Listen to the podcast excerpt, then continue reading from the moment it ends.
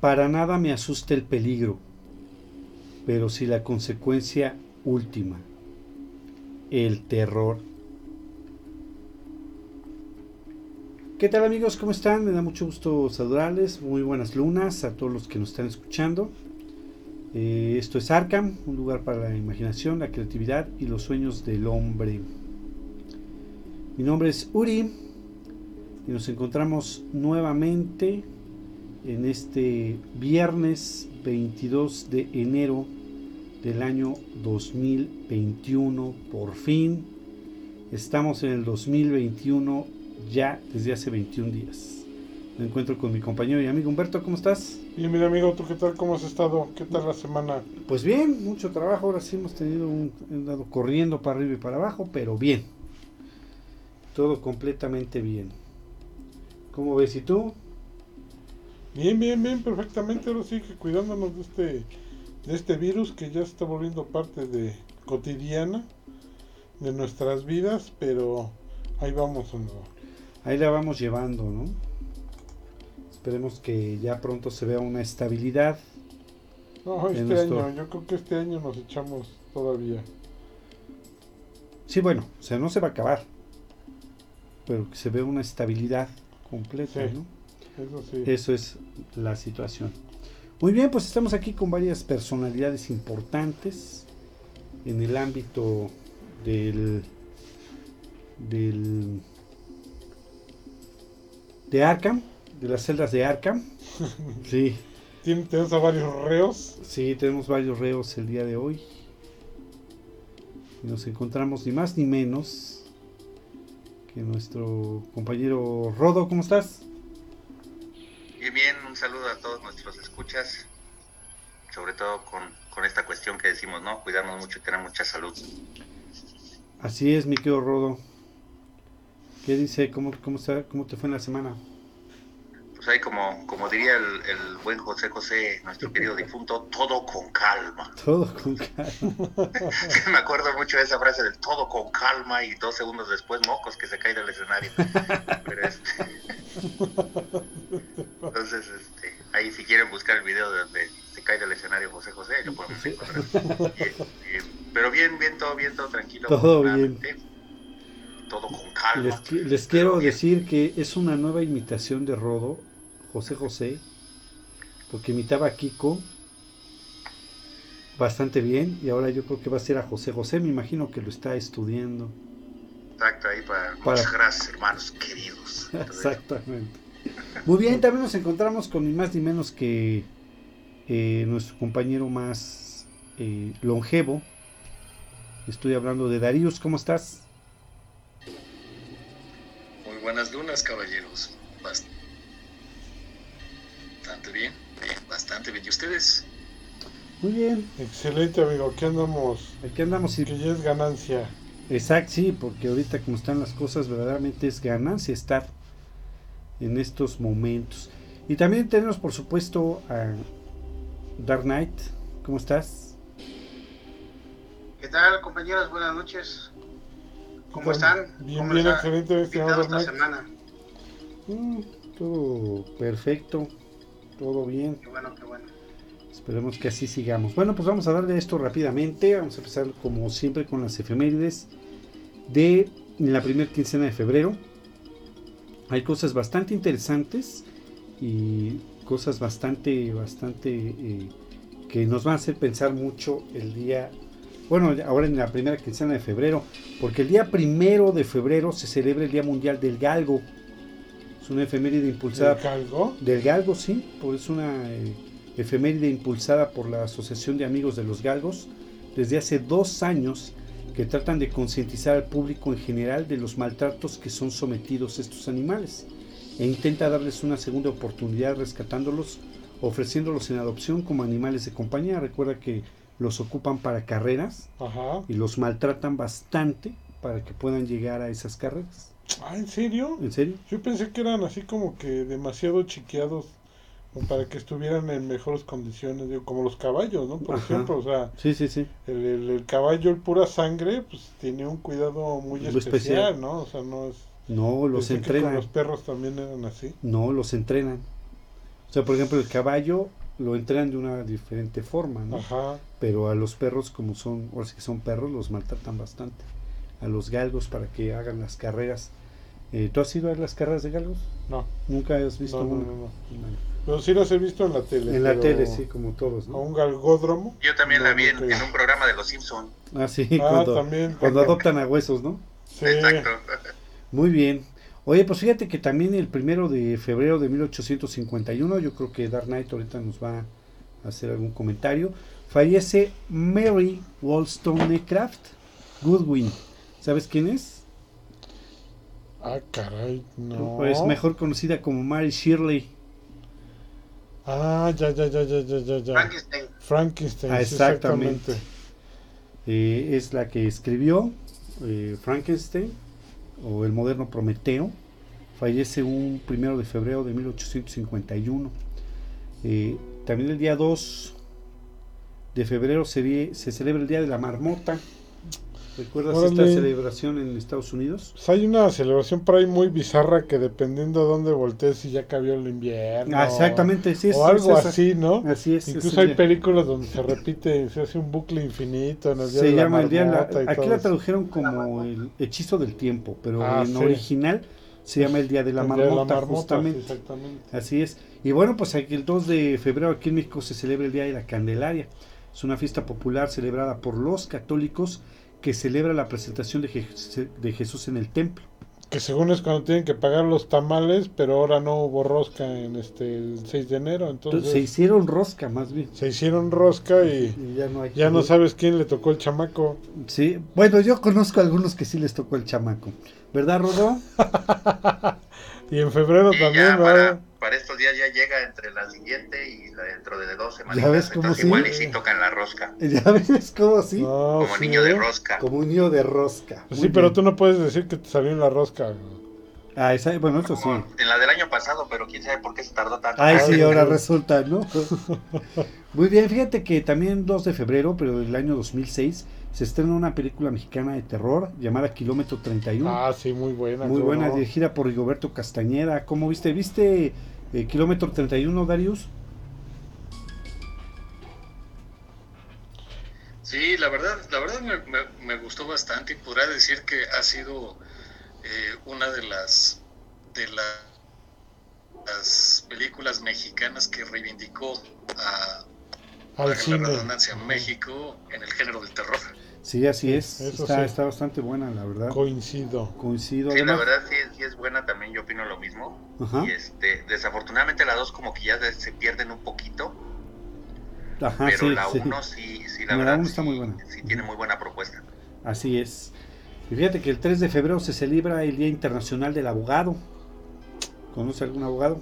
Sí, varios en sí. No, bueno, pues eh, el, el día 3 de febrero es el Día Internacional del Del Abogado. abogado. Va, ching. El día 4 de febrero se celebra el Día del Orgullo Zombie. Ah, no manches, también hay eso. Sí, pero fíjate que está interesante el por qué A se ver. celebra, porque el motivo de la celebración es que ese día es la fecha de nacimiento de George Romero, Ajá. Fundador de este género, en el género cinematográfico, así. con la película de Sí. culto La Noche de los Ah, Muertos los Vivientes, muertos vivientes, de sí. 1968. ¿Cómo viste esta película, mi querido Dark Knight? Fíjate que, que es de las, bueno, de las principales este, películas de zombies, Sí. pero es muy buena, es muy buena película. Hacer en blanco y negro y no tener a los zombies como se ven ahora en las películas recientes o en las series. O sea, sí te estresa bastante cuando la ves por primera vez. Sí, no, sí, sí está bastante, te impacta más que otra cosa. Sí. Ah, y aparte de todo, ¿no? También el día 4 de febrero se celebra el Internacional de la Lucha contra el Cáncer, promovido por la Organización Mundial de la Salud. Es el día 4, Día Internacional del Cáncer. También el día 4 de febrero se celebra el lanzamiento de Facebook, la red social más popular de Internet. Este día desde el dormitorio de Mark Zuckerberg en la Universidad de Harvard fue que nació Facebook. Órale, mira. Y que ahora nos robaran la identidad por WhatsApp. Así, demás. exactamente. Por WhatsApp e Instagram. E Instagram, sí, no Bueno, estar- pero pues ahí sí, todo el mundo está bien paniqueado, pero pues nada que na- na- nada este privado que uno no ponga ahí, ¿no? Es que es lo que decían, o sea, pues ni modo que. ¿Qué, qué van a ver en tu WhatsApp? Que, Ajá. tu- que tu esposa te está encargando leche, huevos, pues o sea, el gobierno Ya. no, no va a ver Ya todo el mundo lo sabe. Ah, ya, ya. Ah, qué bueno, qué bueno que te los encarga y no que te los pone, pero Ah, eso sí. De, hecho, ya ven que por ahí también salió el meme que, que dice que, que a WhatsApp le importan más este, las conversaciones de políticos o de gente, Sí, gente importante. ¿Y debe de qué. Sí. qué- qué caso le va a hacer al mensaje de, ay, no te No se te olvide de la olvide leche. traer el pan? o- Sí, Ah, o sea, exactamente, no ¿no? manches. Eso sí Te, está te- como te van a ¿no? rastrear para ver a qué panadería vas. Sí, exacto, sí. Está cañón, ¿no? Muy bien, fíjate que también el día 4 de febrero se celebra el día de... Bueno, se llama Harry Potter Book Night. Caray. Sí, desde el di- 2015, el primer jueves de febrero, se realiza este festejo dedicado a recrear las fiestas de lanzamientos nocturnas de los libros de este mágico mundo. Órale, sí no sabía. No, sí, está interesante. El día 5 se celebra el Día Mundial de la Nutella. Mm, Se homenaje a, la esta crema deliciosa Que la han satanizado mucho, ¿no? Sí. Por la este por la cantidad de... por la cantidad de deforestación que genera para, para para- obtraer los, los ingredientes. Los ingredientes, pero tiene su día, fíjate, el 5 de No febrero, desde el manches. 2007 se conmemora eh, el Día de la ¿Y eso, Nutella. dó- ¿Dónde celebran todo eso, eh? Lo que pasa es que son días designados que a lo mejor en varios países no les ponen o no les prestan tanta atención, Ajá. pero sí, sí existe, ¿no? Por ejemplo, el 6 de febrero también se celebra el Día Mundial de la Pizza. Órale. Fíjate, entonces también tiene su día, pero como que no le prestan tanta atención, ¿no? Por ejemplo, aquí la- el Día de la Pizza este, comenzó a celebrarse en Nápoles, Italia, desde el siglo X. Ah, no. Pues imagínate desde cuándo se celebra el Día de la Pizza. Nada más que pues no, no le prestan tanta atención. Sí. Y bueno, yo creo que Rodo va a mandar a hacer misa el día 6 de febrero, porque en 1994 muere Jack Kirby a la edad de 77 años. Ya hemos hablado de Jack Kirby, recuérdanos quién es Jack Kirby, me quedo Rodo. pues yo creo que es el papá de Stan Lee, nah, es cierto, este. Pero yo creo que fuera de cotorreo, yo creo que Stan Lee no hubiera hecho muchas cosas o tenido tanta fama si no hubiera hecho esa dupleta con, con Jack Kirby. Sí, de hecho. ¿eh? Jack Kirby es un señorón en los cómics, o sea, todo este universo, por ejemplo, de los eh, celestiales, toda esta onda cósmica del Doctor Strange, etcétera. Él estaba así, era como un medio Lovecraft de los cómics. el- Algo el así, sí. Jack Kirby. Entonces tenía muy buena imaginación en ese aspecto. Y aparte, pues todo lo que nos, nos fue dejando de legado con todas las historias que hizo junto con este Stan Lee. Claro, es Jack Kirby. Bueno, pues el día 7 de febrero de 1812 nace Huffman John Charles Dickens, Ah, mejor conocido como Charles Dickens. Sí. ¿Quién es Charles Dickens? Pues principalmente es lo que ponen en los cuentos de Navidad. Así Recordamos mucho a Charles Dickens, ahora sí que el, el mes pasado. Sí, escribió varios eh, cuentos, Oliver Ajá. Twist, este, Tiempos Difíciles, David Copperfield, es de Charles Dickens también. Órale. ¿Sí o no, mi querido. Dark Knight? Y también este 7 de febrero se va a celebrar el, el Super Bowl. También va a ser ese mismo día, ¿no? Como ves, y mira, el 8 de febrero, pero de 1828, nace Julio Verne. Julio Verne. Órale. Sí, ¿No? de la ciencia ficción. Yo Sí. creo que el primerito, ¿no? Sí, pues imagínate. Sí, yo creo que fue el primero. El ¿no? primerito Sí. que, que empezó a este 20.000 leguas de viaje submarino. Este que, que es el del. eh, también viajan al espacio, viajan al centro de la Tierra, Sí. a la Luna. De la Tierra a la Luna, yo de creo la que Tierra es- a la Luna, sí. Mira, sí. eh, eh, el- eh, eh, su, su escritura es bastante buena, pero es un poco pesada de leer. Es un poquito pesadona de estar Y es que también para la época realmente Sí. había mucho concepto que él quiso plasmar en sus libros que realmente no eran muy comprendidos en ese entonces. Así ¿no? es, pero yo creo que de la Tierra a la Luna es de las más ligeritas, fíjate. Está, está bastante bueno. Fíjate que el 8 de febrero se celebra el Día Internacional de la Epilepsia. Caray. Este también es este, interesante. Y un 8 de febrero, pero de 1968, se estrena una película que todos eh, yo creo que la recordamos y se llama El planeta de los simios, Ah, órale, excelente. Sí. Sí, cómo no. dirigida por Franklin Schaffner. Está, está Ah. bastante buena. El Charlon Heston es el que. El que protagoniza, ¿no? claro, Ajá. sí. El planeta de los simiolones. Muy bien, también el 8 de febrero, también yo creo que vas a mandar a hacer misa mi querido Rodo, porque el 8 de febrero de 1914 nace Bill Finger en Denver, Estados Unidos. ¿Quién es Bill Finger, mi querido Rodo? Pues nada más y nada menos que el- la otra parte que creó Batman. Sin Bill Finger, Bob Kane no hubiera tenido la, la idea de trabajar todo esto del hombre murciélago y entonces no tendríamos nuestro a nuestra santidad, a nuestro santo Batman. Míralo. Es por eso va a Bill aprender algunas, vel- Finger. va a aprender algunas veladoras. Y el 9 de febrero, pero en el año 2007, se estrena Hannibal. Hannibal Lecter. Ajá, exactamente. Dirigida por Peter Weber. Y pues bueno, creo que estuvo, estuvo más o menos, ¿no? Pues está buena la saga Bueno. que empieza aquí con precisamente con El silencio de los inocentes, si Así no es, recuerdo, ¿no? Así es. Muy bueno. Este Dragón Rojo y Hannibal, Hannibal. que es la última Hannibal exactamente. Fíjate, esta es una curiosidad. El día 10 de febrero se celebra el Día del Paraguas. No, no es el 14. Ah, no, no, ah. no, no, es- Ah, ya, perdón. No, ya estoy yendo. Pero puedes festejar el 14, ¿no? Lo festejan más el 14, Lo ¿no? festejan más el 14. ese- Esa es como el la recelebración. Ajá, Exactamente, sí, sí, la precelebración. Así es- literalmente el recalentado. Sí, Es el recal- ándale, sí, el 14 sería el recalentado. Del día 10. Sí, exacto. no, exacto. sí, sí, entonces. Gracias por iluminarnos, Rodo, te lo agradecemos mucho. Este, Ya sabes, pura cultura popular. ya sí, lo sabes. Fíjate que el 10 de febrero se celebra el Día Mundial de las Legumbres. Ah, también, También, sí, o sea, te digo Y que sigue Uriel, no, no da una, ¿eh? No, no, te digo que... No, pero es que están todas ligadas, o sea, el, el día 10, el, día 10 de las legumbres y luego el día 14, ¿no? Sí, no. Bueno, pues también el, el día 10 de febrero de 1890 nace Boris Paster, este, Pasternak. Pasternak es, eh, bueno, es premio Nobel y además su, eh, su obra más destacada es Doctor Sivago. ¿Leíste ese libro? No, la verdad muy sí, bueno, no, la no verdad. lo conocía. Bueno, pues hay que, este, te lo recomiendo para que lo lea. Está muy bueno. Doctor. Sivago. Doctor Sivago se llama. También en febrero 11 eh, nace Thomas Alva Edison en 1847. Órale, uno de los plagiaros más grandes de la historia. Sí, así es. Y fíjate, esta es otra curiosidad que le va a agradar mucho, yo creo que a Darius, porque el 11 de febrero se celebra el Día de la Cultura Extraterrestre. Ah, no manches, ¿neta? ¿Es en serio? Sí, es en serio. Reconocido Van a oficialmente por van a desfilar los, este, los aliens o qué pez. Este, sí, pues estaría, ¿no? Vamos a disfrazarnos de vulcano y cerramos las calles. es- Ah, ah, exactamente es lo que iba a decir, para todos saludarnos con, con, con el saludo. Ajá, con el El saludo del señor Spock, ajá. El señor Spock. Fíjate que el 11 de febrero se celebra la Jornada Mundial del Enfermo, desde el año de 1992, cuando el Papa Juan Pablo II decidió que se celebrara en esta fecha.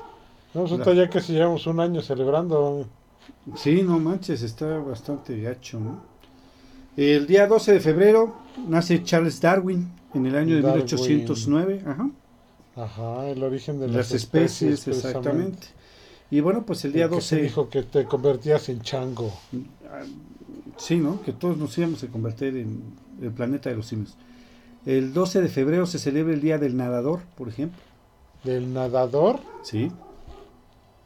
Órale, que se me acordé del Michael Phelps, ¿no? Sí, exactamente, todas esas personas que se dedican a la natación. Órale. es su día el 12 de febrero. Y también un 12 de febrero, pero el año 2010 se estrena en todos los cines de Estados Unidos, ni más ni menos que Percy Jackson y el ladrón del rayo. Una eh, eh, Buena película. Buena, me película. llamó la atención. Sí, no está, así que digamos, un hitazo, pero no está mal. Fíjate que la novela está mucho mejor, ¿no, Rodo? Así es, la saga de Percy Jackson la verdad está muy muy buena, Muy las cinco buena. novelas que componen la primera saga Sí. de los dioses del Olimpo, Ajá. la verdad es muy muy buena y creo que las otras dos sagas que siguieron le han sabido dar su el mantener vigente esa, esa buena historia que se manejó en un principio con Percy, ¿no? Claro. En este caso primero la literatura griega, después la literatura, digo, perdón, la mitología griega, después la mitología romana y en la tercera juntan precisamente romanos y griegos, ¿no? Sí, efectivamente. No, sí está muy buena, ¿eh? O sea, si puedes leerla, te- yo te lo Sí, recomiendo. exacto, la verdad si tienen la oportunidad de leerla, claro, obviamente dirigida un poquito más a un público más juvenil, Más juvenil. pero sin caer en, en- en cosas tan... Tan O sea, o sea, ¿qué, estás ¿no? Digo, diciendo? sin, sin generar el odio de Darius ni nada, pero sin caer en cosas... Ajá, exactamente. ¿Qué, qué estás diciendo? ¿Que los que estamos aquí no somos juveniles o qué pedo? Pues no sé, luego, luego Uriel me, me enseñó este, la del INSEN el otro día que ya necesitaba el tercer sello de que llevaba ya 120 años de Que, vida. que ya no le cobran cuando va al metro, ¿no? Ya no le de cobran hecho- en el metro. sí. Para eso me la mandaron a hacer para que me hicieran los descuentos necesarios. este, y fíjense que también un día 12 de febrero, pero del año de 1943, se estrena en, en la- estas, estos seriales de cine, ni más ni menos que la primera versión de Sherlock Holmes. Se llamó el Sherlock Holmes y la el, y el arma secreta. Ah, no, sí. sí, de sí. 1943, la verdad es que está bastante bien esto. Y el día 13 de febrero se celebra el Día Mundial de la Radio, que ya, está a punto de desaparecer, yo me imagino. Mm, Bueno, como tal, el Como radio tal, en este. Pero como entretenimiento, sí.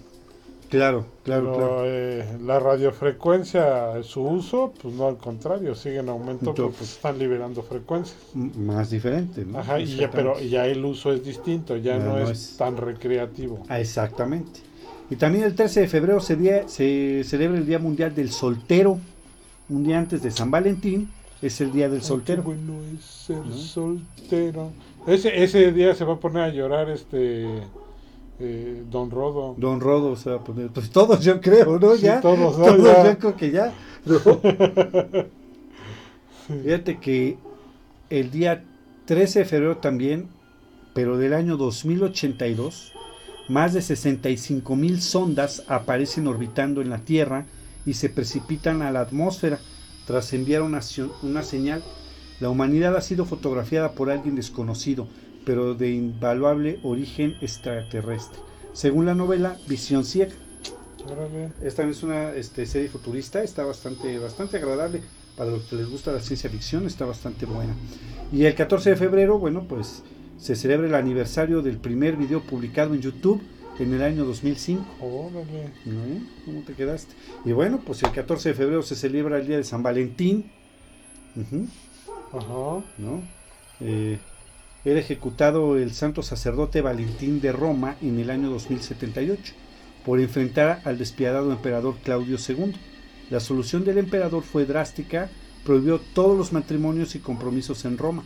El sacerdote Valentín, en desacuerdo con esas injustas medidas eh, del emperador, continuó celebrando matrimonios secretamente. Al ser descubierto, fue arrestado y condenado a muerte. La sentencia se llevó a cabo un 14 de febrero. Ah, por eso es. Por eso eso. es Día de San Valentín, exactamente, y por eso se festeja el Día del Amor y la Amistad, en honor a este sacerdote que eh, casaba en secreto a Romeo y Julieta, seguramente. Y bueno, pues el 14 de febrero también, ahí es donde va a mandar a hacer misa mi querido Darius, porque se estrena una película que yo creo que impacta demasiado al mundo vampírico, porque se estrena en 1931 Drácula, protagonizada por Bela Lugosi. Órale. ¿Cómo es mi querido Darius? Lugosi, claro. Pues la verdad, eh, digo, definitivamente lo, lo hemos platicado en, en- en programas anteriores que la verdad sí, Bela Lugosi ha sido uno de los máximos eh, representantes de, de- de Drácula, si no es que en, en- en esa época el mejor, ¿no? Tenía la presencia, tenía el porte para, para, Sí, para así caracterizarlo. Como que dio, dio el parteaguas para todos los que tenían que venir después. Así es, efectivamente. Fíjate que este, como que inmortalizó la imagen de Drácula, ¿no, mi querido Darius? Eh, sí, efectivamente, eh, o sea, la imagen, la imagen del vampiro, pero sí, o sea, ya darle ese, eh, ese título de Drácula, sí lo, lo lanzó al, ahora sí que al, al, al estrellato Al estrella en el ámbito vampírico. en el ámbito vampírico. Así es. Pues muy bien. Ahora sí vamos a empezar con este pequeño, muy pequeño especial de esta personalidad tan importante. Es un escritor eh, de terror, Este, sí. aunque Sí. también escribió ciencia ficción, ¿no? Y cuentos. Un poco de ciencia ficción, pero es más conocido como el padre del, del género de terror y de policíaco. Y el policíaco, claro. policíaco. Así es, pues estamos hablando del señor Edgar Allan Poe, que nació un 19 de enero de 1809 y falleció un 7 de octubre de 1849. Realmente murió joven, ¿eh? Sí, 40 años. 40 tenía. años. Así es. Bueno, pues fue un escritor, poeta y crítico, periodista romántico estadounidense, generalmente reconocido por un- como uno de los maestros universales del relato corto. Sí. Sí, o sea, porque sí eran relatos cortos, ¿eh? Inició principalmente con puros poemas, ¿no? Así es. Murió el 7 de octubre de 1959 en la ciudad de Baltimore, cuando contaba con apenas 40 años de edad. Y En la si- causa de su muerte situaciones muy siniestras. muy extrañas que ya comentaremos un poquito más adelante. La causa exacta de su muerte nunca ha sido aclarada y además en situaciones como bastante raras, ¿no? Sí, exactamente. Bastante raras de este personaje. Platícanos un poquito acerca de... Fíjate que este, ya leyendo de la personalidad de, de Edgar Allan Poe, o sea, realmente sí se puede considerar como que era, pues, era un desmadre, ¿no? Sí, o sea... O sea, porque sí tenía su vida hecha un poquito de relajo. Ajá. Digo, él pierde a sus padres, eh, Sí. pierde a sus padres muy, muy joven, tenía él dos años de edad. Así es. Ajá, y él, este, su padre adoptivo, realmente él y su padre adoptivo chocan mucho, prácticamente se odiaban. Ajá. Ah, y él, por ejemplo, digo, cuando él estuvo en, en 1827 en la Universidad de Virginia, Sí. su afición al juego y a la bebida causaron que lo expulsaran de la misma. Abandona después su trabajo, se muda a Boston, Así es. Ahí en Boston publica su primer libro, ¿sí? Después se alista en el ejército, fíjate, ahí estuvo dos años, y publica así su segundo libro de poemas, Ajá. que se llamaba Alarraf. A la RAF. Ajá. Exactamente. Es expulsado de la Academia Militar West Point por negligencia en el cumplimiento de su deber. Ajá. ¿sí? Después de ahí, eh, en 1832, publica su tercer libro de poemas. Va a Baltimore a vivir con su tía. Obviamente también ahí estaba su prima y se casa con su prima joven. Ella se llama Virginia Clem, bueno, se llama Virginia Clem y tenía 14 años cuando se casa con él. Ajá. Entonces, si tú englobas todo lo que estoy diciendo ahorita, dije, no manches, o sea, precisamente no era un, un pan de Dios, precisamente este, Edgar Allan Poe, ¿no? No, no, y la manera nada. en que muere, que más a rato lo vamos a comentar, este, pues igual. Está, O sea, está como extraño. cómo empezó, este, pues es como, como terminó. Sin embargo, fíjate que sí tuvo bastantes bastantes picos en su en su vida, por así decirlo.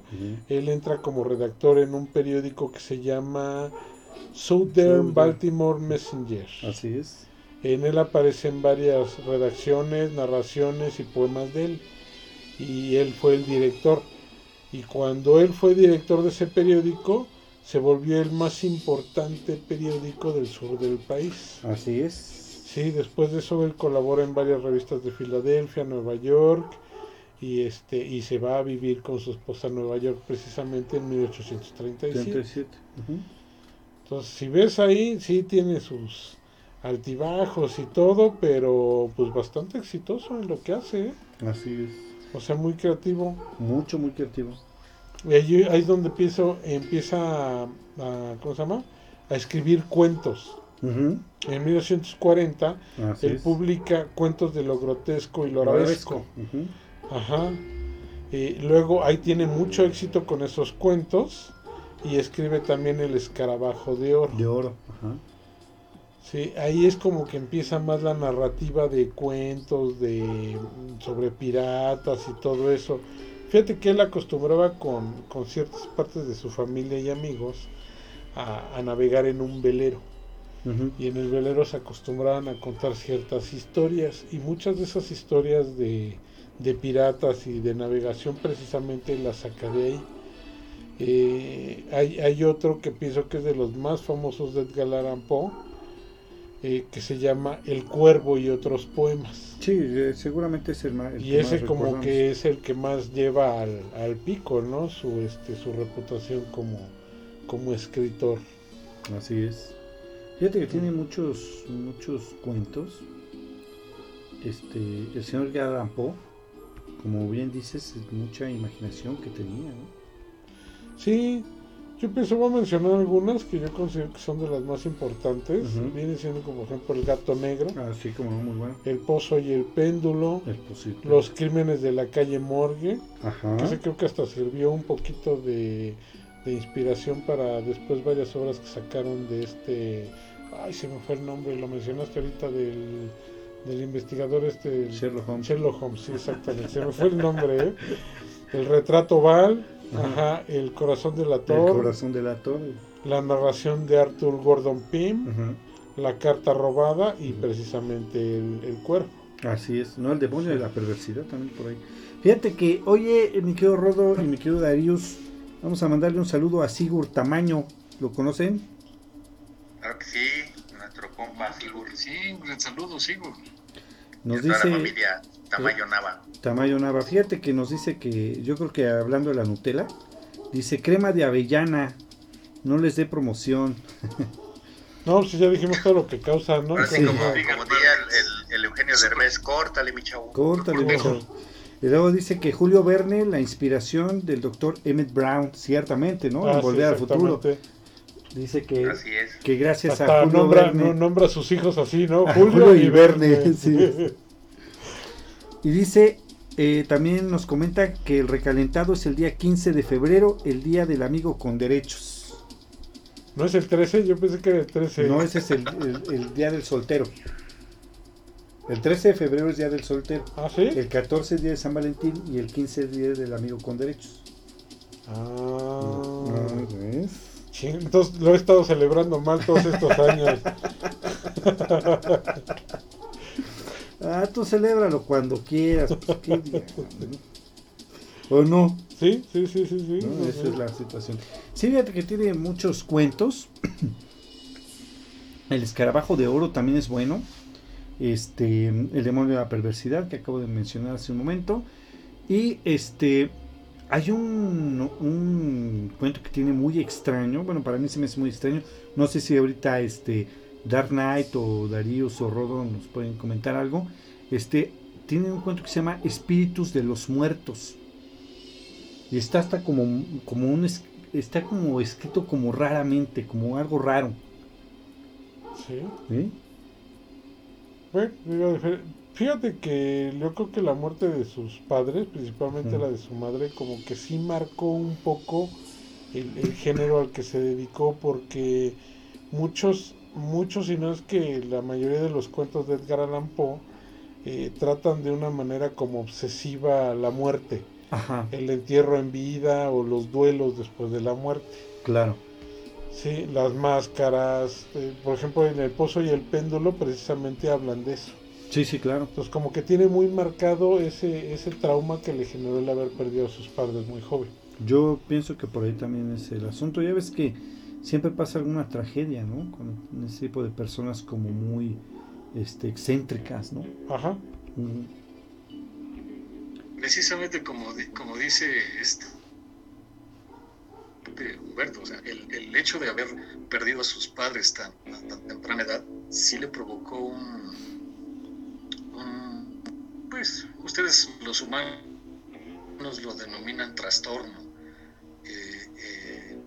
una obsesión por precisamente qué es lo que hay más allá, qué hay, qué, qué hay después de la vida. Incluso eh, eh, él, influyó mucho, por ejemplo, en, el, en la forma de, de, escribir, por ejemplo, de Lovecraft.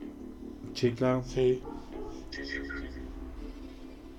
Pues fíjate que eh, varios han, autores han dicho que su inspiración ha sido Edgar Allan Poe este Lovecraft, eh, Franz Kafka también, eh, Arthur Conan, eh, varios, ¿no? Julio Cortázar también ha declarado en algún momento que se ha basado un poco en, los escritos de Edgar Allan Poe.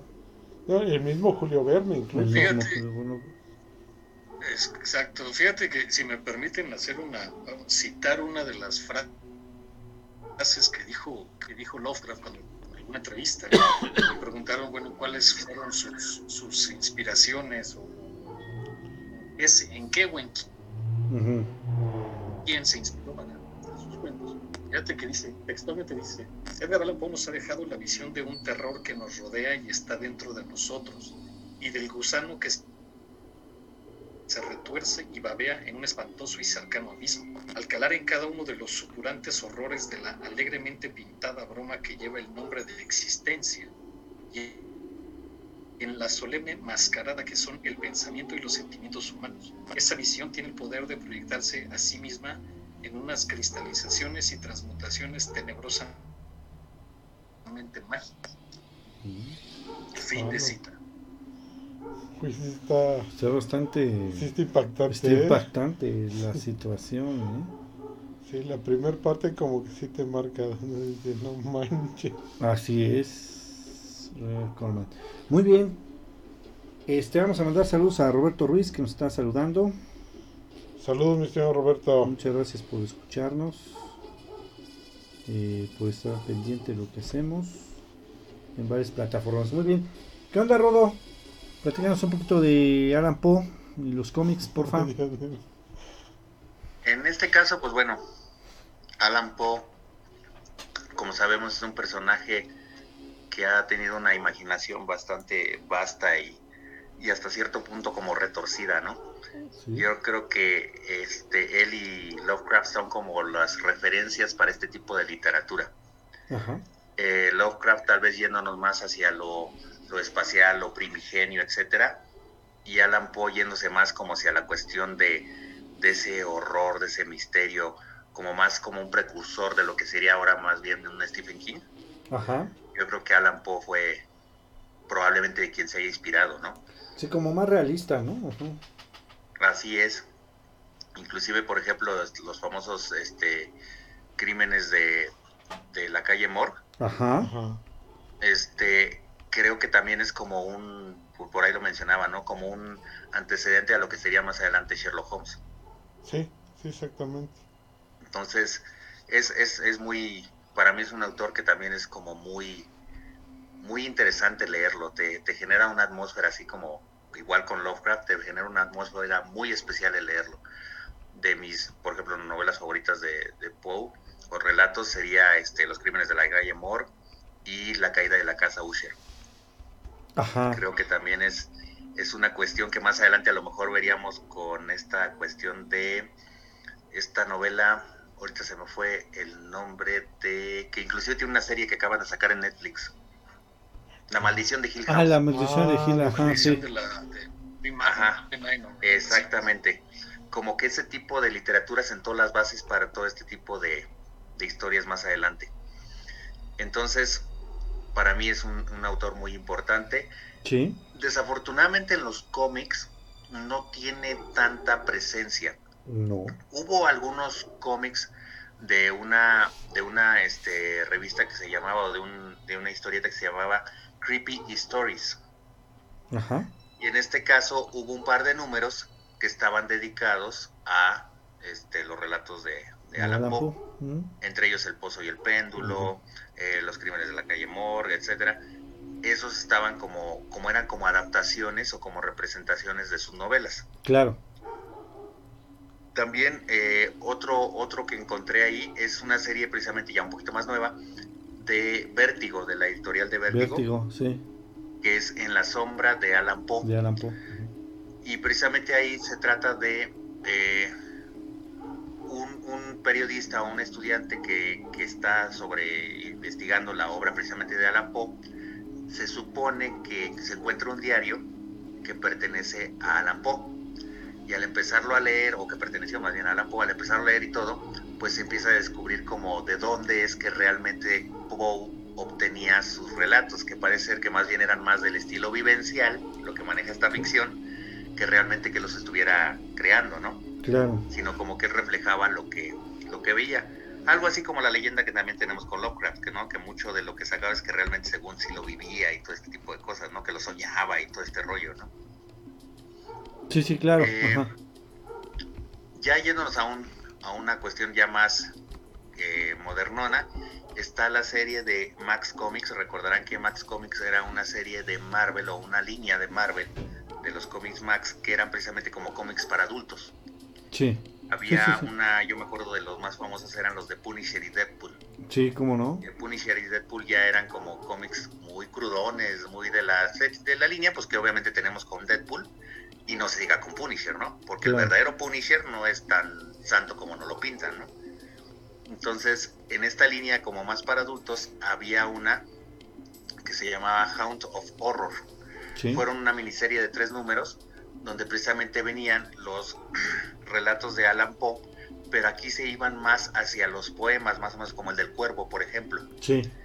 y te los representaban e inclusive lo padre es que traían el, el- el poema original por si tú querías leerlo como era en, cuestión narrativa original venía el poema y aparte tú veías la adaptación gráfica Claro. Sí, y eso. por último el otro que, que encontré así interesante directamente eh, que tiene que ver con Alan Poe es uno curiosamente de nuestra querida santidad Batman que se llama Batman Nevermore o lo que sería lo mismo Batman Nunca Más Nunca más. Ajá. que sabemos que era la frasecita que decía lo del cuervo, ¿no? Sí, sí, sí. Entonces, en este ambiente, recordemos que era cuando todavía había los Elseworlds, ¿se acuerdan de estos como universos? ¿Qué hubiera pasado si, o qué tal pasaría si Batman existiera en otro plano, por así decirlo? Sí.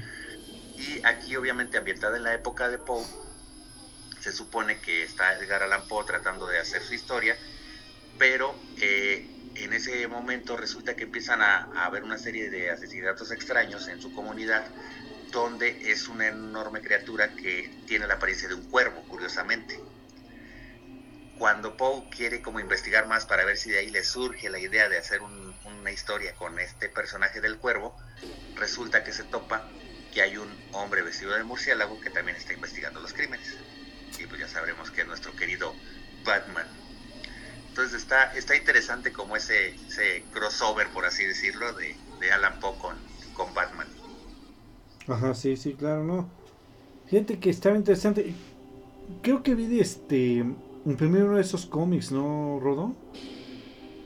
Mande, perdón, es que no escuché. Creo que vi imprimió uno de esos este, Ajá, cómics, ¿no? Sí, exacto, nuestro difunto Beat. Sí, algo que le debo de, de agradecer mucho en la época que yo todavía alcancé a disfrutar de Beat, es que apostaba mucho por cosas no tan clásicas como era esto de los Elseworlds. Ajá, sí, claro. Me acuerdo que con ellos vi muchos Elseworlds como los de este, híjole, ahorita se me fue el nombre, pero es cuando ¿qué pasaría si Superman cayera en Ciudad Gótica? Eh, balas ardientes. Ándale, correcto, exactamente. ¿Qué pasó, Rodo? Es, Este, es- es de lo tenía básico. Batman Drácula, Ah, sí, cómo no. Batman Drácula de la trilogía de Batman Drácula, que desafortunadamente más sacó las primeros dos. Ajá, sí. Nada más sacó este Batman Drácula Son cuatro, ¿no? y este son tres. es Son una tres, trilogía. Es Ah, Batman sí, Drácula, es eh, Lluvia Roja Ajá. y Niebla Carmesí. Carmesí. Son- Ajá. es la trilogía. Aquí nada más sacó lo que fue Batman Drácula y Lluvia Roja. Sí. Y por ejemplo, hacía eso, ¿no? Hacía los Elseworlds, sacó también el, el Elseworld este de, de Batman Nosferatu, Ajá. Este, Sí, del. Doctor Caligari y todo eso, que también está basada como en ese tipo de película. Ajá. Y, y hacía cosas muy padres, Beat. Y entre esas me acuerdo que creo, ese sí no me tocó leerlo, pero creo que sí lo llegué a ver, el de, el de Batman Poe. Ajá, sí, sí. Sí, sí. Es que Editorial Vid hizo algunas cosas buenas en cuanto a los cómics aquí en México. Y recuerdo que sacó ese especial, fue un especial, de hecho se vendió como un especial. Este, de los cuentos de Alan Poe y también unos de Lovecraft, me parece. Sí, sí, exactamente. Ok. Muy bien, mi Rodo. y Entonces, eso fue ¿qué- lo que, lo que encontramos. Tal vez si nos vamos un poquito más moderno de cómics inspirados en Poe, pues pudiera ser Hellboy. Hellboy, por Hellboy, al, ejemplo. al igual que decíamos de Lovecraft, yo creo que también, así como de Lovecraft, también recopila mucho el, el ambiente Así de. Alan Poe Sí, en la atmósfera de Hellboy. Y el otro yo creo que sería Spawn. Spawn. Spawn también un personaje así como medio torturado, como fue Alan Poe en su vida y como eran regularmente sus personajes, etcétera. Y esta cuestión de ese coqueteo con la maldad, con el diablo, el infierno, etcétera, yo creo que es así, aunque sabemos que Spawn está más basado obviamente en el relato de Fausto. Sí, claro. Como que tiene ciertas inspiraciones, ¿no? Pero hay como pequeños visos que sí se pueden conectar con, con la literatura de Poe. Así es. Oye, ¿cuál dices que son tus cuentos favoritos de Poe? Para mí es este Los crímenes de la calle Moore Sí, y este La caída de la casa Usher. y la caída de la casa Usher. Muy bien. ¿Algún trauma que reflejes ahí? Pues no, yo creo que nada más mi, mi afán de haber sido en otra época Sherlock Holmes, yo creo, o algo así, pero Ay, Cálmate, Sherlock Holmes. fuera de eso no, y, y las veces que, que con Darío nos metíamos a la casa embrujada de Villa, del Carbón y todo eso, pero Ah, sí, sí, claro, sí. ¿Ah, sí? Sí, algún- sí, había una casa embrujada en Villa del Carbón. Varias excursiones. Sí, sí, sí. según ellos. Ahí luego en algún momento ahí si nos invitan a Escalofrío contamos la historia de esa casa. Órale, pues Va, el día que va, quieran. va, órale, cuando gusten. Ya sabe que no hay problema. Muy bien, me quiero Darío, platicarnos un poquito acerca de, de Edgar Allan Poe, su influencia con, con el vampirismo que tú precedes. Fíjate que toda su, su como lo mencionamos hace unos momentos, ¿no? Su, su, su, su mente era una mente muy retorcida, traumada por los, los acontecimientos que vivió desde, desde su infancia. Y yo te puedo decir que mucha, mucha de la literatura vampírica eh, o, el, o el mundo vampírico sí tiene mucho, mucha base en, en- en la narrativa de Edgar Allan Poe por la oscuridad, por, por ese, ese, ese ambiente de, de- de- de misterio, de horror, de, lo sobrenatural. Sí, claro. De hecho, como un dato curioso, como un dato curioso, se dice, o se piensa que Edgar, que, que Poe escribió El Cuervo inspirado en un sueño que tuvo sobre la muerte de su esposa. Porque estamos de acuerdo que cuando, cuando, cuando Poe publica el, el, el Cuervo, cuando Poe publica El Cuervo, él lo publica, ¿qué, qué habíamos dicho? Mil- 1845, ¿no? En el 40, 1845. Y dos años después ajá, en el 47. muere su esposa. Entonces, Mm, muchos, muchos autores, Sí, Anne Rice, and Rice. este, muchos autores modernos, digamos, en el ámbito, en el ámbito vampírico, tienen esa influencia de ese mundo, mundo misterioso, mundo oscuro, mundo sobrenatural que Poe reflejaba en sus, en sus novelas, en sus cuentos más que nada. ¿no? Claro. Sí, no manches, estuvo denso, ¿eh? Está, está bastante Sí, impactante, o sea, ¿no? puede, puede sonar, puede, su- puede sonar como coincidencia, ¿no? El decir, bueno, publico, publica la, la- la obra del cuervo que narra la Ajá. historia de un, de un individuo traumado por la muerte de su amada Leonora y dos años después muere su esposa. se Y muere. en algún momento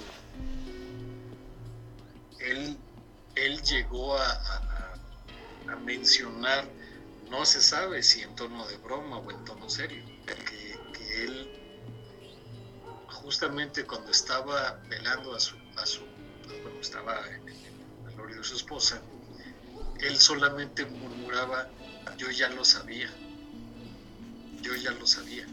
Y eso no lo encuentras en los textos. Claro. ¿Tú ¿Fuiste al velorio de su esposa, Darius? Yo no, No. sin embargo, varios de mis acólitos sí. sí. ¿A poco sí?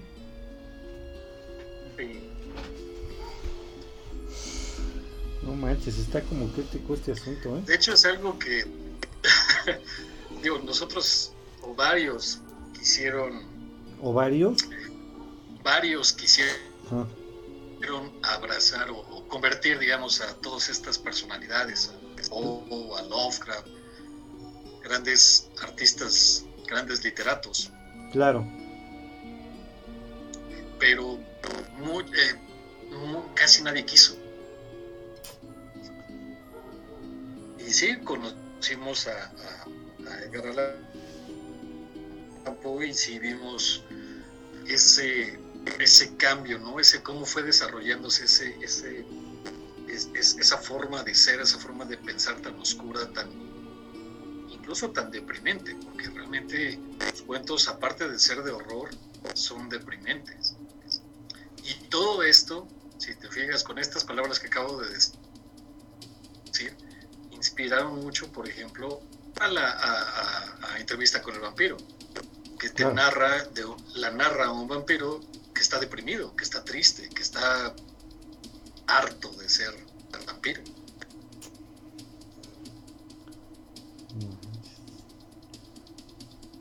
¿Tú estás harto de ser vampiro? Claro que no. ¿Eres claro feliz? que no. ¿Eres feliz? Felicidad, ira y tristeza emociones humanas que desde hace he comprendido. Y créeme, sí, sí soy feliz. Ah, ah, ah ok. Yo dije, ¿qué eso qué? Es el único que puede salir sin cubrebocas ni nada y no le va a hacer nada el virus. Pues no sale. Todos los demás acá cuidándonos, chido. No, pues sí. Humberto, ¿quiere convertirse Humberto? Yo también sería feliz, chido. Nada más pídelo y se te concederá. no, yo paso. Muy bien. Dark Knight, ¿andas por ahí? Aquí estamos. Ah, espérame. Este, oye Darius, este, tu cuento favorito, tus cuentos favoritos de Alan Poe. Pues bueno, yo debería decir que definitivamente el cuervo. El cuervo, claro. Eh, el corazón de la torre. Ah, el corazón de la torre también y, El Gato Negro. El Gato Negro. Es un, eh, fíjate que el Gato Negro sí es mi favorito. Muy bien, Darius. Ahora sí me quiero dar Knight. ¿Qué nos platicas del señor Edgar Allan Poe? Uno de tus pues, escritores favoritos, ¿no? Es uno de mis escritores favoritos. También es uno de los precursores de la novela policíaca. Y eso precisamente por algo que ya habían comentado eh, él fue el primero que desarrolló un personaje con el cual fueron desarrollando Arthur Conan Doyle y hasta la misma Agatha Christie al, detective como Sherlock Holmes o este Hércules Poirot que se llamaba Auguste Dupin. Precisamente es el que el detective que le toca investigar en los crímenes desde la calle Moore vuelve eh, en otra novela de él, lo vuelve a mencionar con el misterio de Marie Roget y la carta robada. Este personaje pues fue, te digo, fue uno de los que más inspiró a Sir Arthur Conan Doyle para hacer exactamente a Sherlock Holmes. A Sherlock Holmes, sí. Entonces, y pues bueno, pues es un personaje bastante si ustedes leen este, cualquiera de estas, pues, ya Rodo bien lo dijo en los crímenes de la calle Mor, lo leen, es, prácticamente pues, ver a sentir a Sherlock Holmes ahí, ¿no? Claro. Y pues de las narrativas que más me gustan de él, que a mí también en lo particular, El gato negro es una de mis favoritas. Sí, también, la mía también. Y este, obviamente los crímenes de la calle Rob Ajá. la carta robada, el escarabajo, el escarabajo de oro, el escarabajo de oro, y pues los poemas cortos, los cuentos cortos. ¿Habrá tenido algo que ver el, el escarabajo de oro con Cronos? Ajá. Oh, o sea, ¿tú crees que hay una referencia en la película de Guillermo del Toro? Yo digo, ¿no? Pues sí. Sí, sí, tiene razón, tiene una, una, una, diferencia, pero lo que pasa es que acuérdate que la del escarabajo de oro es, tiene como un mapa, ¿no? Para, eh, bueno, lo que tratas es como señales para Sí. encontrar un tesoro. Ah, sí, sí, sí es. Y en Cronos, precisamente este, este tipo de escarabajo es el que le da, pues, como vida, ¿no? Vamos, Ajá, lo rejuvenece, tipo le da más ¿no? vitalidad. exactamente, le da más vitalidad. Pues sí tiene algunas referencias. Tiene algunas referencias a Edgar Allan Poe. ¿Cómo ves, mi querido Dark Knight? ¿Recomiendas que leamos a Edgar Allan Poe? por favor, de lo más recomendable que Edgar Allan Poe es, es de lo mejor que pueden empezar a leer. Y los cuentos son cortos y son muy, muy entretenidos. Sí, Ajá. así es. Si no son como tan largos, ¿no? No, pues fíjense que él, él fue uno, prácticamente el, el- el tipo de narrativa corta que tiene fue lo que inspiró precisamente a hacer los cómics. Así es. Exactamente por ese tipo de narrativas cortas Sí. es que inspiró a hacer ese tipo de los cómics eh, nacieron por ese tipo de narrativas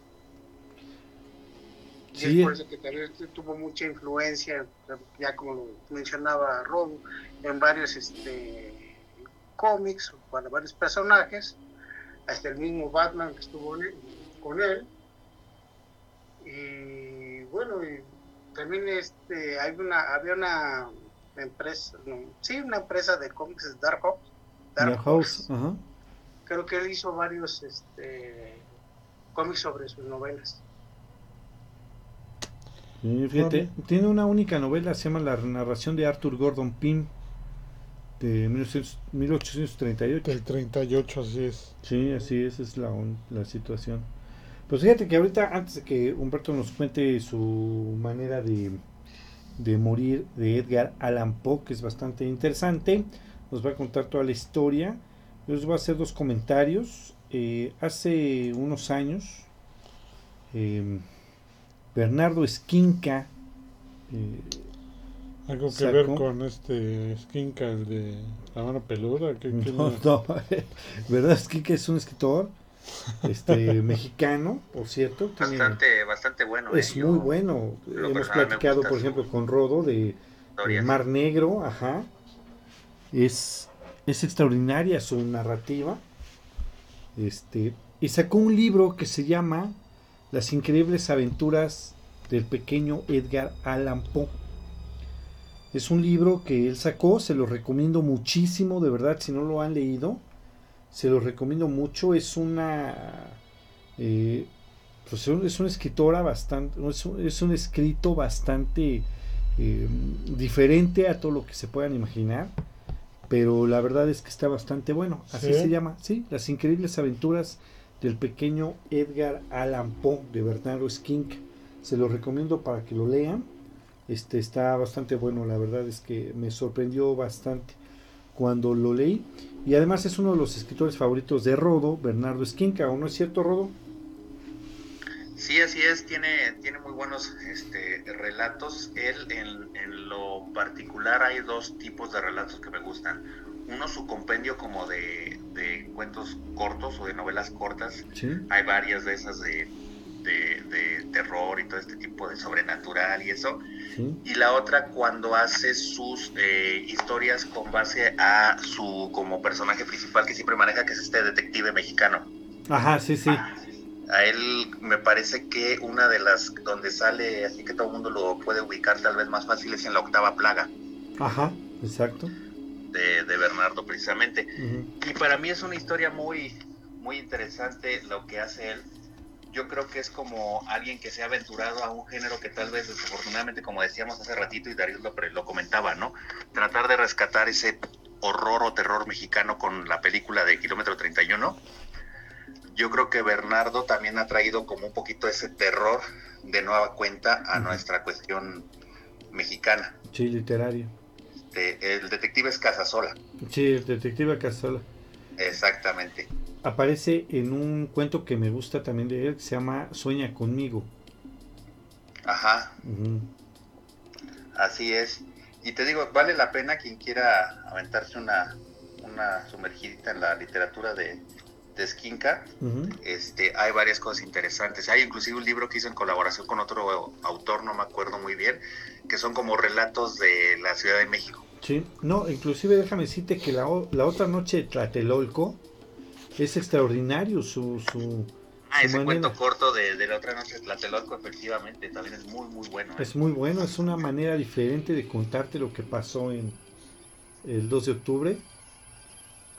Y creo que Así está... que yo creo que, que, bueno, ustedes probablemente a lo mejor en, en Escalofrío ya habrán tratado el tema y si no sería interesante hacerlo. Yo creo que Tlatelolco es toda una cuestión mística en esta cuestión de, de nuestra cultura, ¿no? Sí, Todo lo que ha habido ahí desde la época de la conquista, eh, lo del 68, Ujú. los terremotos del 85, o sea, No, esa zona, como- esa zona precisamente, como bien dices, Rodo, está muy marcada de la así historia. es. así es. Sí, es una situación bastante... Y, y precisamente Bernardo Esquinca explota muy bien eso en su relato que comentó Uriel. Sí, la otra noche, la otra noche Tlatelolco. La última plaga también es bueno, fíjate. Es muy bueno. Este, pues bueno, déjenme comentarles también, les voy a hacer este, este comentario. Este, por ahí en el canal de Uri Radio tenemos varios eh, cuentos leídos. Eh, el gato negro lo leímos de Edgar Poe. Leímos La otra noche Tlatelolco de Bernardo Esquinca. Este, leímos también Sueña conmigo de, de- de Bernardo Esquinca también. Y por supuesto leímos de Edgar Allan Poe. Me parece que fue El corazón del Thor también por ahí lo tenemos. Si gustan buscarlo, les voy a dejar la, La los- las, ajá, las ligas al término del, del programa aquí abajo para que puedan ustedes verlo en el YouTube. Bueno, escucharlo más bien, los cuentos de que hemos ya este, grabado para ustedes de estos dos autores. Y ya por último, para que Humberto nos platique esa situación de Edgar Allan Poe, quiero comprometer aquí ni más ni menos. Este, Rodo, ¿te gusta Star Wars? Claro que sí, cómo no. Darius, ¿te, te gusta Star Wars? Claro que sí, claro que sí. Dark Knight, ¿te gusta Star Wars? Sí, claro, sí. Humberto, ¿te gusta Star Wars? Mm, si me sales con que nos vas a disfrazar de Yoda o algo por el No, estilo, no. pero sí, sí me gusta Star Wars. ¿Te gusta Star Wars? Fíjate que no, pero a Rodo lo disfrazaría yo de Chewbacca. A Darius yo creo que Darth Maul, fíjate que te la daría de Darth Maul. A Darius y a Dark Knight yo creo que se la daría del emperador, fíjate. ¿Sí? Sí, del canciller emperador. No, les voy a decir por qué voy a comprometer, ya que nos está escuchando Sigurd. A ver si viene a hacer un programa Star Wars aquí ahorita en Arkham. Eso sí. Que ya nos está diciendo la receta de cómo creo que lo convirtieron o no sé qué onda. Entonces, este, pues por lo que dice, no, no, mi estimado Darius, este, pues yo creo que así me quedo. Sí, ya, ya se echó para yo, atrás. yo quiero ser mortal, ya me acordé. Sí, Si, si así es el proceso, ya así me quedo. sí, exactamente. Es que puso un comentario bastante que el joven Sigurd. Eh, eh, dije, no sé si ya lo convertiste a él, pero si es así el tema, pues no, mejor no, no me mejor, apunto. mejor ahí muere.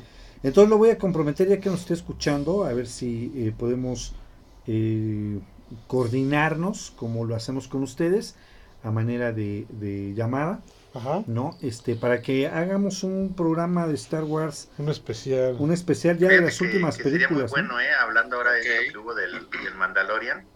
Ah, sí. Ah, Es buena, una no, serie es que- así. Sí Que digo, está. yo sé, yo soy fanático de Star Wars y voy a sonar como fan, pero también creo que las veces, y Uriel no me dejará mentir, y nuestro público que nos ha escuchado obviamente también, hemos sabido decir cuando, cuando de plano la han regado en el, en el universo de Star Wars, como Sí. las últimas películas, ¿no? Sí. 7, 8, 9 Pero, sí, son este. Como en la el mitad de Mandalorian películas. Creo que recuperó mucho esa esencia que Sí. habíamos visto en las primeras este, películas, en la trilogía original. Terrible, ¿eh? Sí, no, a mí sí me dejó intrigado que el final, fue, ¿eh? Porque yo decía, ¿cómo le hicieron? Pues sí, este John Favreau se asesoró de George Lucas. Ah, fíjate. Entonces ahí ves que está pues la mano original, el que inventó toda la historia sigue participando. Obviamente lo consulta, no es que le pida permiso, Claro. le pida dame tu aprobación, sino simplemente tú qué opinas. y eso creo que le dio un sello muy especial a esta cuestión del, del Mandalorian. Del Mandalorian. Mandalorian. Fíjate que, no, las dos, las dos temporadas están súper buenas. Sí. Y yo estoy de acuerdo con Rodolfo, recupera mucho lo que yo creo que en algún momento quisimos ver otra vez en el cine, ¿no? Este digo, el episodio 7 para Rodolfo fue el mejor de todos los episodios que ha habido de Star Wars. Pero este. No, el, el mejor fue el 8, el de donde Ah, sí, el este, mejor fue el ocho. Lo tengo grabado hasta eso. el, ¿eh? el product placement, el, el feminismo desbordado, es- Ajá. las historias que nos llevaban a ninguna parte, o sea, todo eso. Todo ese mágico mundo. Simplemente es Todo ese ese momento mágico. tan mágico como cuando a Luke le da la espada de su papá Sí, y lo primero que hace es aventarla hacia atrás como importándole nada. así es. O Sí, sea, no, todos una cosa decimos, que para qué te cuento. haría eso Sí, este Luke Skywalker. así es. Para que, bueno, es que, bueno, ¿para qué entramos en más detalles? Porque nos vamos a colgar otras tres horas. Este, realmente creo que, este, pues a ver si podemos em, Coordinar, ¿no? coordinar con Sigur, mira, ya está comentando, a ver si podemos, este, mi querido Rodo, coordinarnos con él, este, para que, a ver, qué, qué día podemos hacer un especial de Star Wars, ya comentó, ¿no? Y a esperar el libro de Boba De Fett, Boba Fett, sí. pues sí, efectivamente, entonces vamos a comprometer al señor Sigurd aquí al aire, tú que lo conoces más, mi querido Rodo, a ver si coordinamos algo con él, ¿te parece? Vale, ya, ya estás, man. Ya estás, man. Algún día com- comentaremos por qué hablamos así. es un chiste Un local. saludo al Memo nomás por lo pronto. Sí, efectivamente.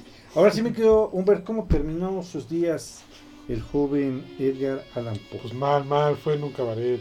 Sí, este, nada, no es cierto. Fue en un cabaret. Fíjate que antes quiero comentar que me, me yo dado sí fui a un cuenta, cabaret, dice. yo sí fui un cabaret, pero no, no pasó nada porque estoy aquí con ustedes Ah, claro, comentando. Y este, como que hablamos, fíjate que yo he estado leyendo a una escritora, Sí, se llama Amparo Dávila. Amparo. Muy Dávila. buena, ¿eh? Eh, Ahorita estaba yo recordando, también son cuentos cortos, muy intrigantes, se las recomiendo. Son cuentos de una, dos hojas, Sí, sí, sí. pero este, que sí, sí te, sí, sí te llegan, o sea, sí, sí te atraen y te mantienen así en el suspenso, muy al estilo de Edgar Allan Poe, como que mezclado aquí con el Alfred Hitchcock.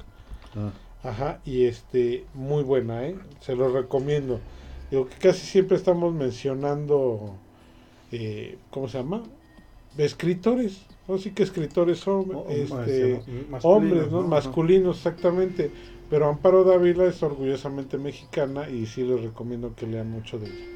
Ah, muy bien, vamos a leerlos y Sí. hacemos algo. Fíjate que este, tienes razón. es que, por ejemplo, Darius sí ha mencionado a, a Anne Rice. Sí, sí, sí, sí. ¿no? Pero lejos de Amroy de, de, ¿cómo se llama? De Frankenstein, que Ah, es- realmente es... Ajá. O, o Mary Shirley, eh, que Mary de, Fra- Shelley, sí, de Frankenstein, como que son las más marcadas, pero realmente no hay mucho. No hay mucho, sí, tienes toda la razón.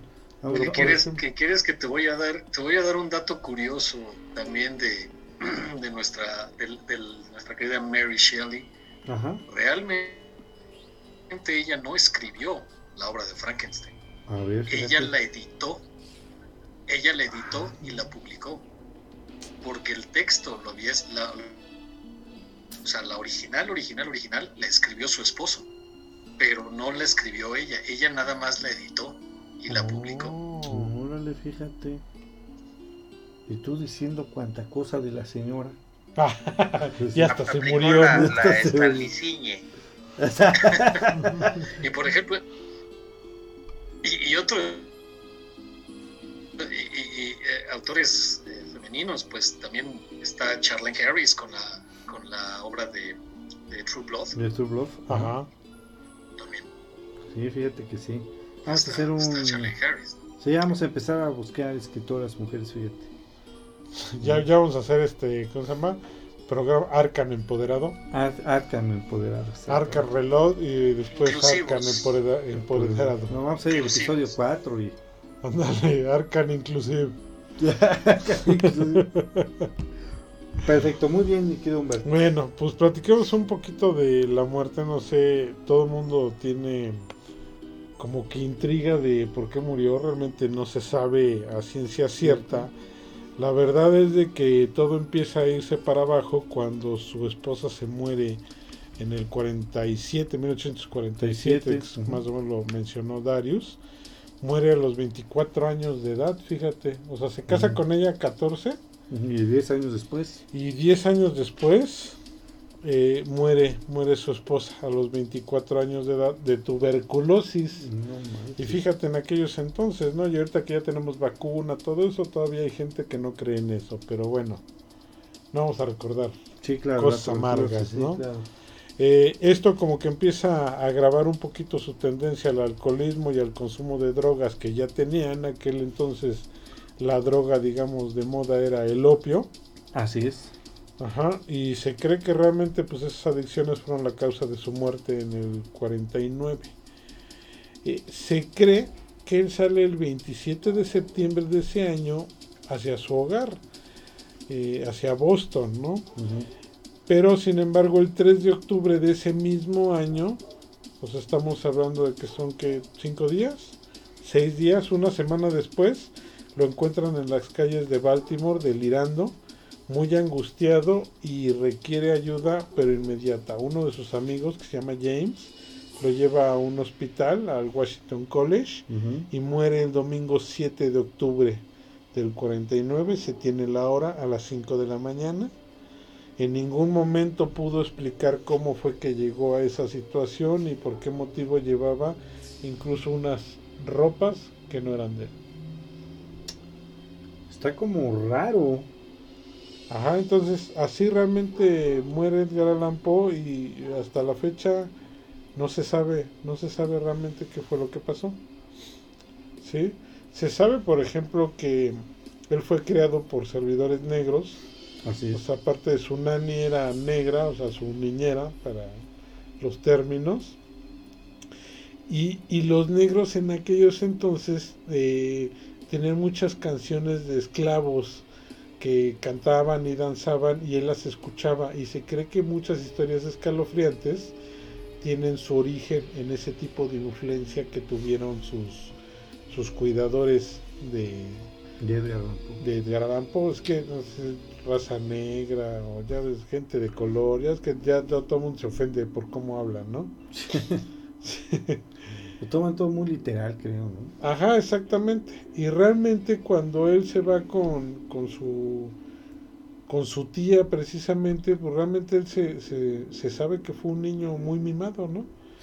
Lejos del cierto odio y repudio que se tenía con su padrastro, fue un, un niño muy mimado, muy chiqueado y que realmente, pues su hermana, sí, su hermana, eh, que a la que ella le decía su hermana, su tía y su hermana, pues lo mimaban mucho. Realmente fíjate que ahorita que dije hermano, lo que no comentamos es que tenía creo que dos o tres hermanos, ¿no? Sí, varios. Sí, tenía dos o tres hermanos, pero cuando mueren sus padres, eh, sus, ¿cómo se llama? Eh, los, los hermanos son separados. Sí, entonces, ¿cómo ves todo esto? O sea, realmente si te ves, como que vivió muy rápido, muy intenso y de la misma manera murió. Sí, esto. 40 años tenía cuando falleció. Sí, pues. Fíjate que a mí lo que más me intriga esa situación es justamente eso, que se pierde y Ajá. cuando lo encuentran está completamente delirante. O sea, no, realmente no sabe ni qué fue lo que le pasó. Sí, exactamente. Es todo un misterio. Por ahí hay varias, ¿cómo se pueden decir? Eh, pues varias suposiciones. ¿Teorías? Sí, varias teorías, porque incluso eh, piensan que lo quisieron envenenar, que lo quisieron asaltar. Por ahí ya se le había declarado en matrimonio a dos mujeres. Todos piensan que una de ellas o las dos de ellas lo mandaron a, a golpear. a golpear o hacer algo porque se dieron cuenta de la otra traición cuando pues realmente creo que su verdadero amor fue fue su prima no la que falleció a los 24 Bueno, años Sí, así es. entonces creo que eso también lo dejó muy marcado fíjate que eso de las muertes hace rato mencionábamos eso de la muerte cómo marca a la gente Sí. Aquí este, manejamos eso de que la mamá de Edgar Allan Poe marcó mucho en su vida y después lo que causa el colapso, por así decirlo, es pues la muerte de su esposa, ¿no? Así es. Y, este, y estaba recordando también que algo así le pasó a este Stephen King, ¿no? Lo marca mucho la muerte de... que él ve la muerte, cómo muere uno de sus amigos Sí. en un accidente. Ah, sí, Entonces, y eso y eso lo marca mucho y, y va va incluido en muchas de las maneras de tratar los textos de terror que él maneja. Sí, fíjate que es lo que iba a mencionar hace un momento. Este, recuerde que todas esas personas tienen una. como que saben canalizar lo que les pasa a manera de escritura. Porque, enfocan sus traumas o sea, a, a, la escritura. Porque fíjate, por ejemplo, también se dice de Lovecraft que tuvo un, un malestar estomacal debido al consumo de mariscos cuando él era niño. Ajá. Entonces, si tú te fijas todos los monstruos primigenios que él maneja, Vienen del mar. sí tienen Eh. como que ciertos rasgos eh, marítimos. Sí, sí, sí, sí, es verdad. Entonces es lo que es lo que se dice, entonces yo me imagino que por ahí está el asunto. ¿no? Así es. Muy bien, mi Knight, ¿qué opinas del señor Edgar Allan Poe? Fíjate que lo que comenta Humberto es, es- es- sí es bastante raro, que es una de las... de- pues hay muchas teorías sobre, sobre su muerte, sobre qué, por qué tenía esa ropa que no era de él, qué había tomado. Bueno, no, no sé si en, en esa época no había una, una manera de, de darle una, prueba tóxica, ¿no? Claro, pero sí es muy intrigante cómo, cómo él falleció y, y bueno, y todo lo que él sufrió, ¿no? Porque finalmente, como bien lo están ustedes mencionando, casi todos estos autores siempre tienen algún trauma. Algo les pasó en la vida, tuvieron enfermedades este, que los tenían al borde de la muerte y, o, tienen este, historias muy impactantes. Para empezar a escribir este tipo de historias. fíjate. La viste puedes hacer escritor, ocupa tus traumas para... Ocupo mis traumas para canalizarlos acá. No, Sí. gracias, estoy bien. Oh, que la Va, Bueno. va- va a sacar Pandemia 2099. bueno. pandemia Ándale. 2099. Cuando, cuando Humberto Vigur escribió Pandemium 2020-21. Después de que Darius lo convirtió, yo creo que puede No, no, no, pero ya después de que Sigur me dijo cómo lo convierten, dice, no, me, me abro, ¿eh? De plano. ¿Qué pasó? No. ¿Te ab- ¿Qué pasó? O sea, ¿ya te abres? No, no, no, o sea que ya, ¿Así? ya, ya mejor no. Nada más. Ya, ya así como lo convertiste a él, yo, yo mejor me quedo mortal. No hay fijón. Sí, mejor así, ¿verdad? Oye, Darius, mandamos un saludo al grupo La Mascarada, porfa. Un saludo, Grupo La Mascarada. Gracias por seguirnos. Nos están escuchando en este momento. Muy bien, pues esto fue eh, pequeño especial de Edgar Allan Poe porque teníamos muchas cosas que decir del señor. La verdad es que no se iba a alcanzar el tiempo de dedicarle 20 minutos únicamente. Sí, no. Es Sí, o sea, tantas, como tú dices, obras que tiene, ¿no? Una muy importante que nos falta mencionar, La Máscara de la Muerte Roja. la máscara de la muerte roja y eso es cierto, ¿eh? Inclusive también ha sido este motivo de inspiración para muchas otras, ¿no? La máscara de la muerte roja. Está cañón esto. El Señor es una persona que, como bien dijo Rodó desde el principio, tenía una imaginación vasta y supo plasmarla para llenarnos de terror a todos nosotros que hemos leído este, sus escritos. Así es. Sí, ya, ya veremos quién es el nuevo Alan Poe que surge de la pandemia o algo así, a ver qué. Sí, ¿ah? Pero Mm, sí, como es increíble, ¿no? Él ya más de más de 100 años de su nacimiento, incluso de su muerte, y cómo, cómo sus textos siguen impactando y marcando a mucha gente en la actualidad. Exacto, de hecho tú dices el nombre y te ubican una, una, una historia de él, una novela, claro, etcétera. claro, te puedes decir tranquilamente El Cuervo, este, Los Crímenes de la Calle Morgue, etcétera. No, ¿no? y- O sea, es muy referenciado, es como a lo mejor ya más moderno hablar de Stephen King, ¿no?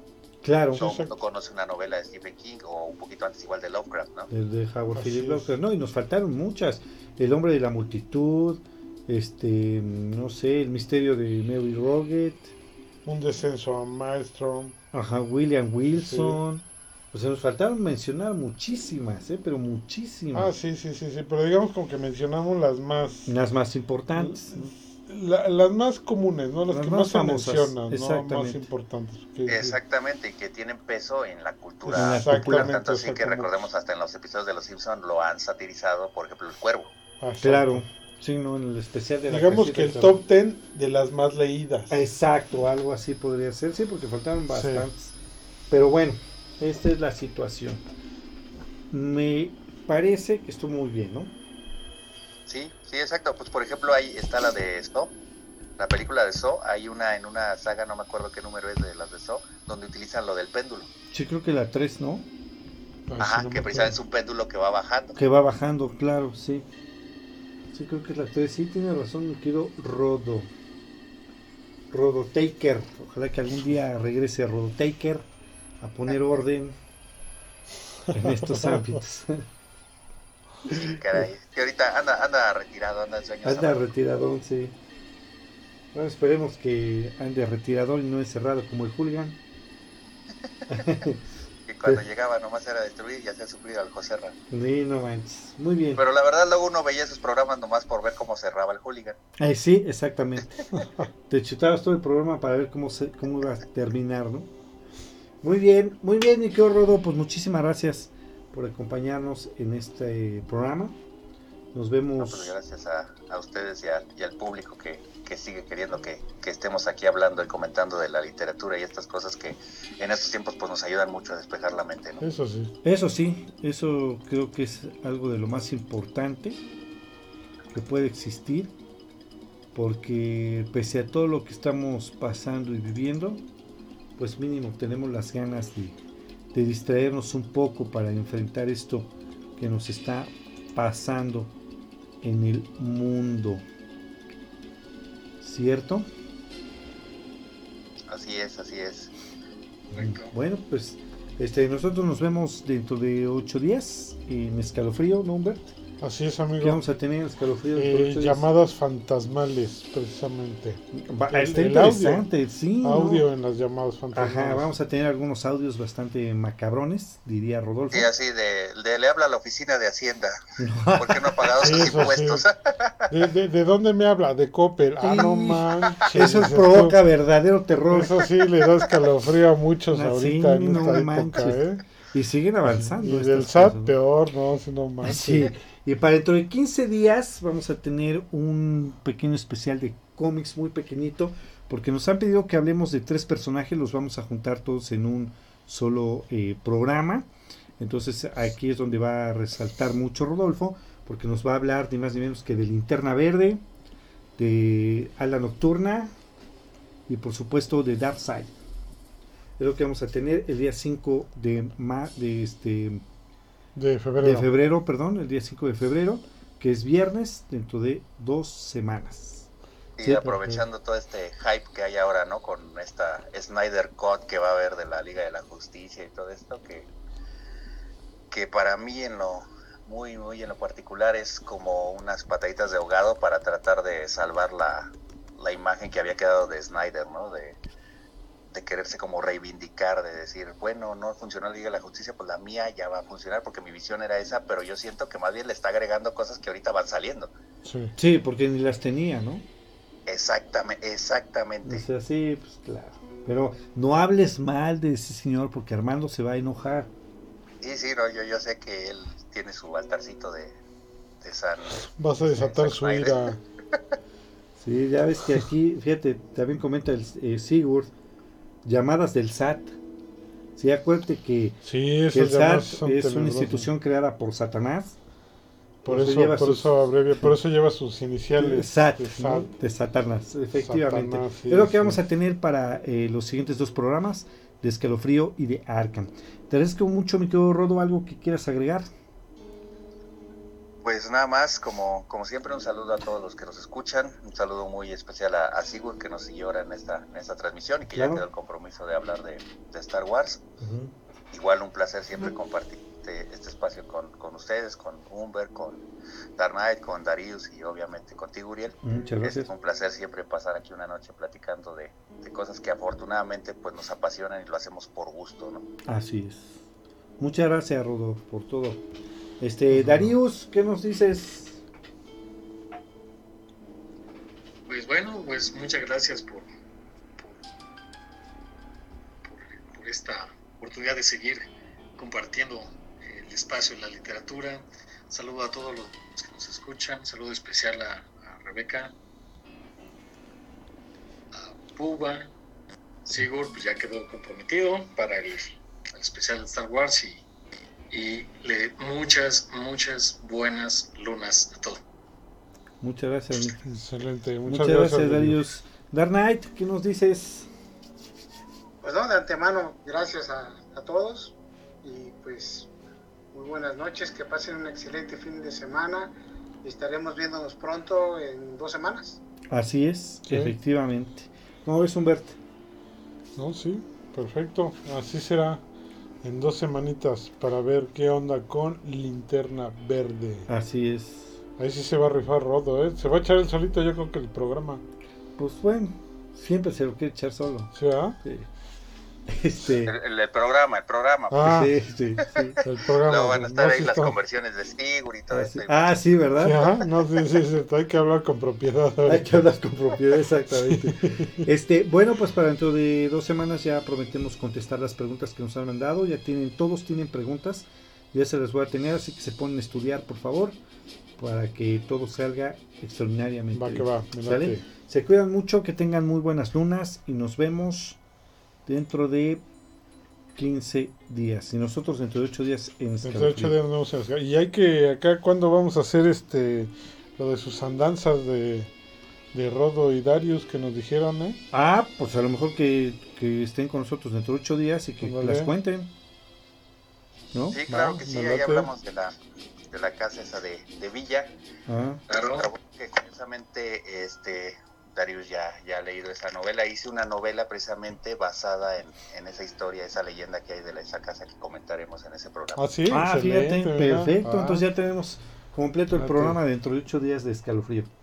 ¿Sale? Muchísimas gracias y que tengan una extraordinarias y maravillosas buenas lunas.